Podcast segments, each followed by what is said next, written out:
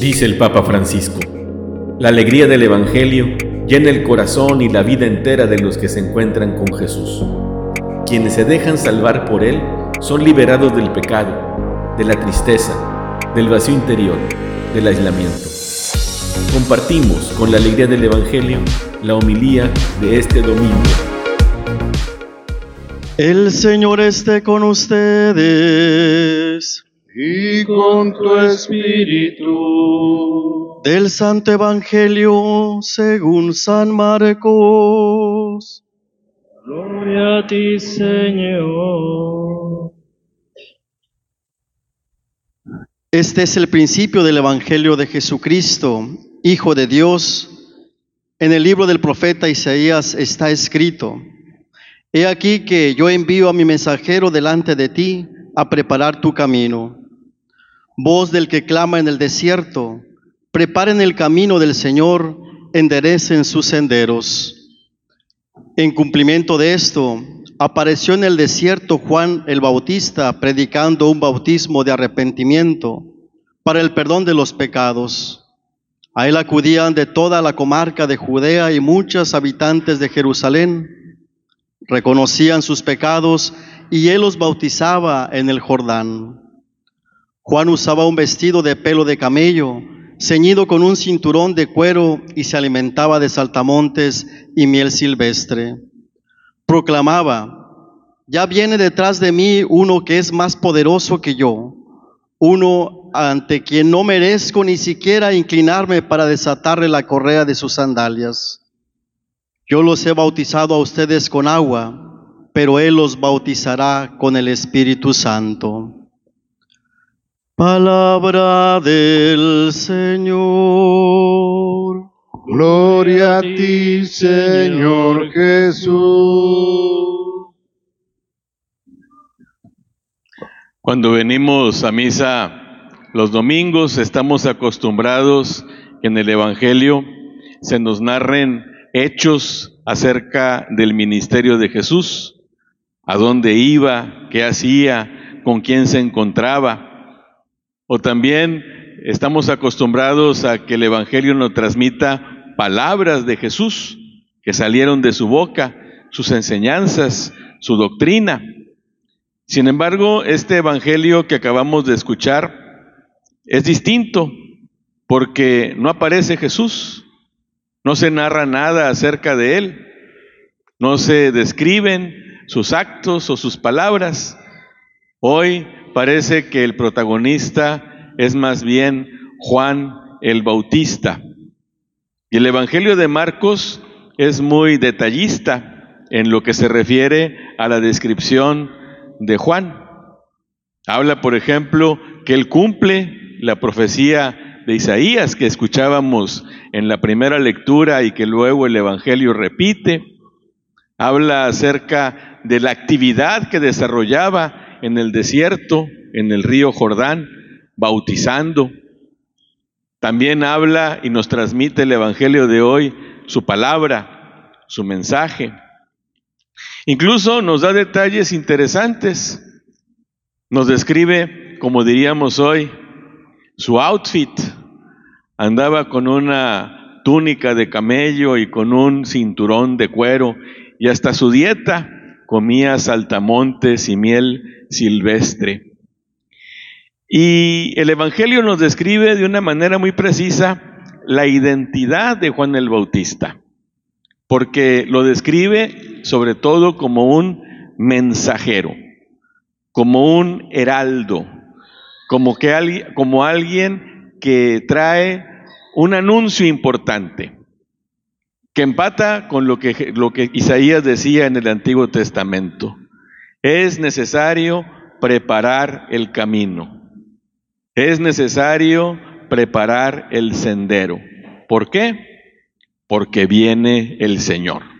Y Él necesita un camino para llegar, para acercarse a nosotros. Y esa es la función y esa es la identidad que tiene Juan. Es muy interesante que Él reconoce que Él no es el bueno que el bueno viene detrás, que a él le toca presentarlo, A él le toca preparar al pueblo para que llegue el que es poderoso. Juan era muy popular. Hemos escuchado cómo acudían a él de toda Judea. Muchos habitantes de Jerusalén iban a donde estaba Juan. Pero él reconoce que a pesar de su popularidad, el que viene detrás es más poderoso que él. Y él es insignificante. No llega ni siquiera al nivel de un esclavo, porque no es digno de agacharse y desatarle la correa de su sandalia.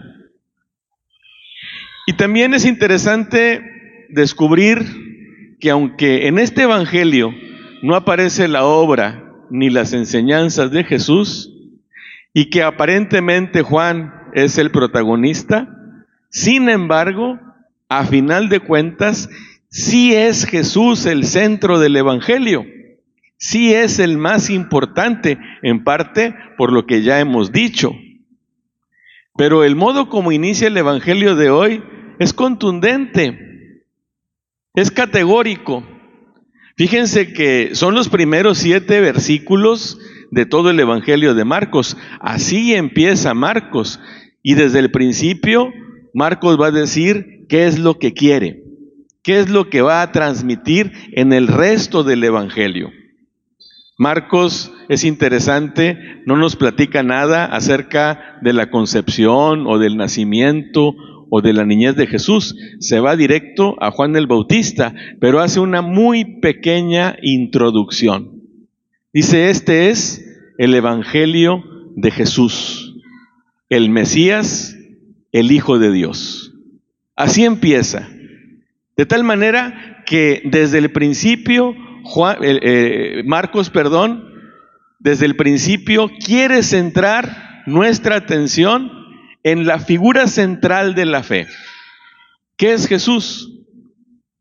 Pero también nos dice, sí, es un personaje histórico que se llama así, Jesús, pero ese Jesús es el Mesías, es el Cristo, es el ungido, es el cumplimiento de todas las promesas del Antiguo Testamento.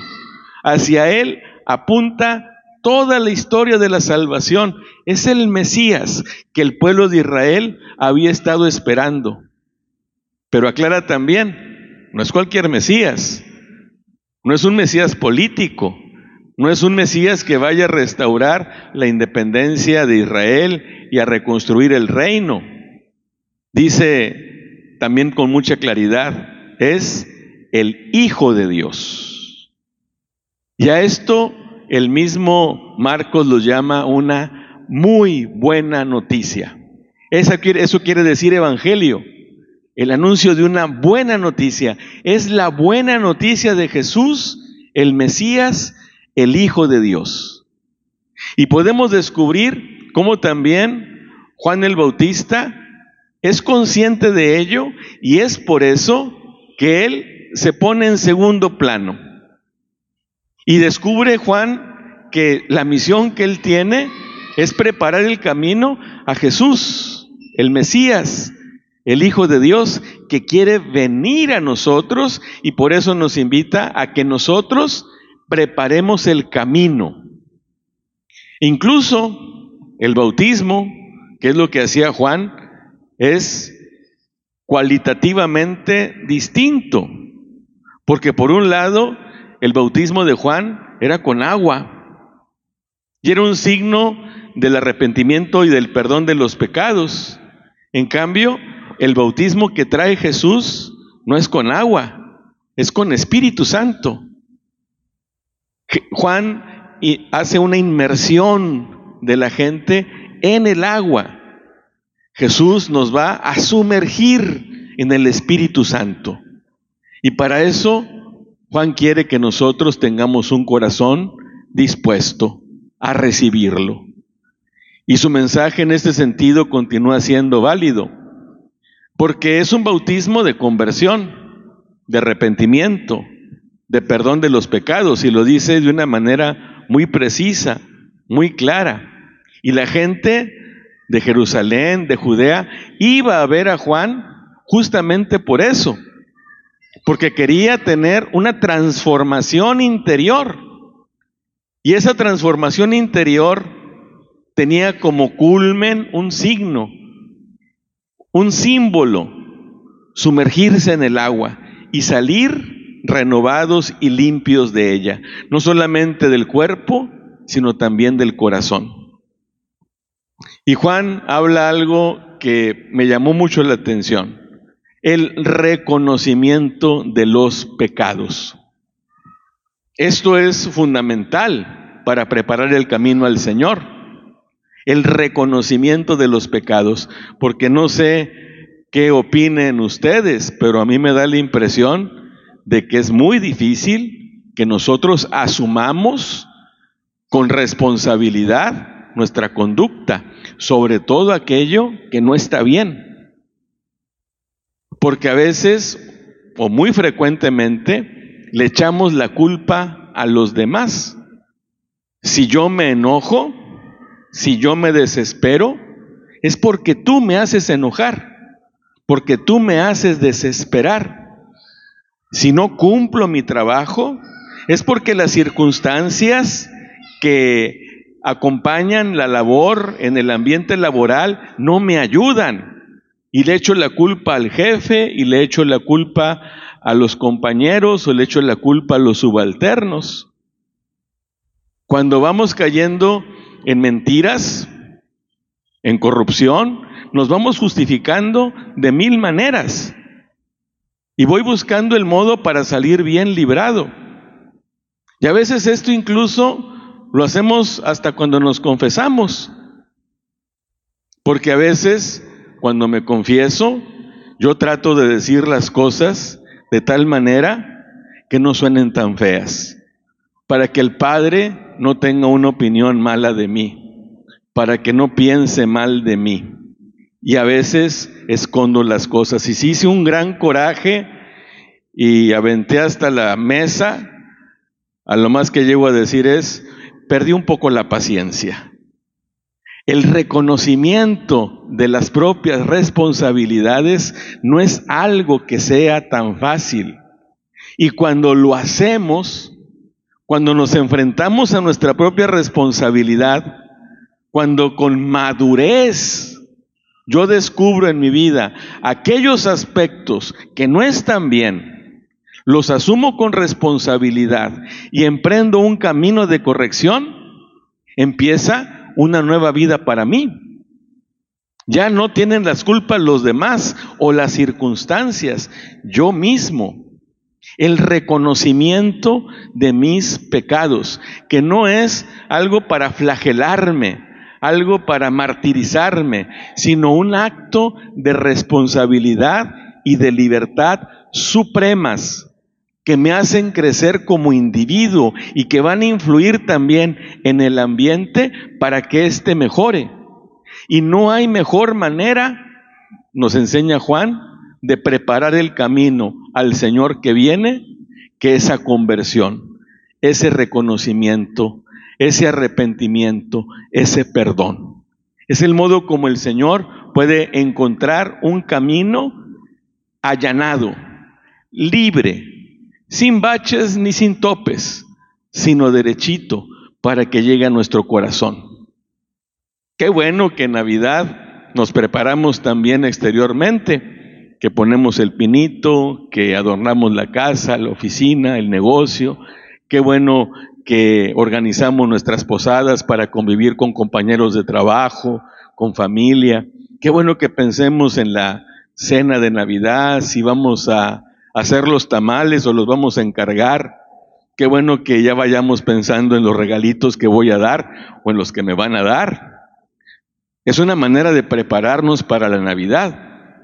Pero la preparación que también el Señor nos pide es esa interior del corazón, en la que también para nosotros, no nada más para el Evangelio, Jesús sea el centro de nuestra vida sea lo más importante de nuestra existencia, porque el sentido de la Navidad es el nacimiento de Jesús.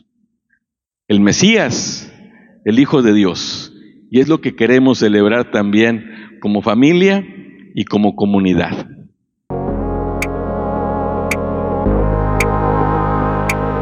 La palabra de Dios es viva, eficaz y más cortante que una espada de dos filos. Ella penetra hasta dividir alma y espíritu, articulaciones y médulas, y discierne las intenciones y pensamientos del corazón. Dios nos bendiga a todos.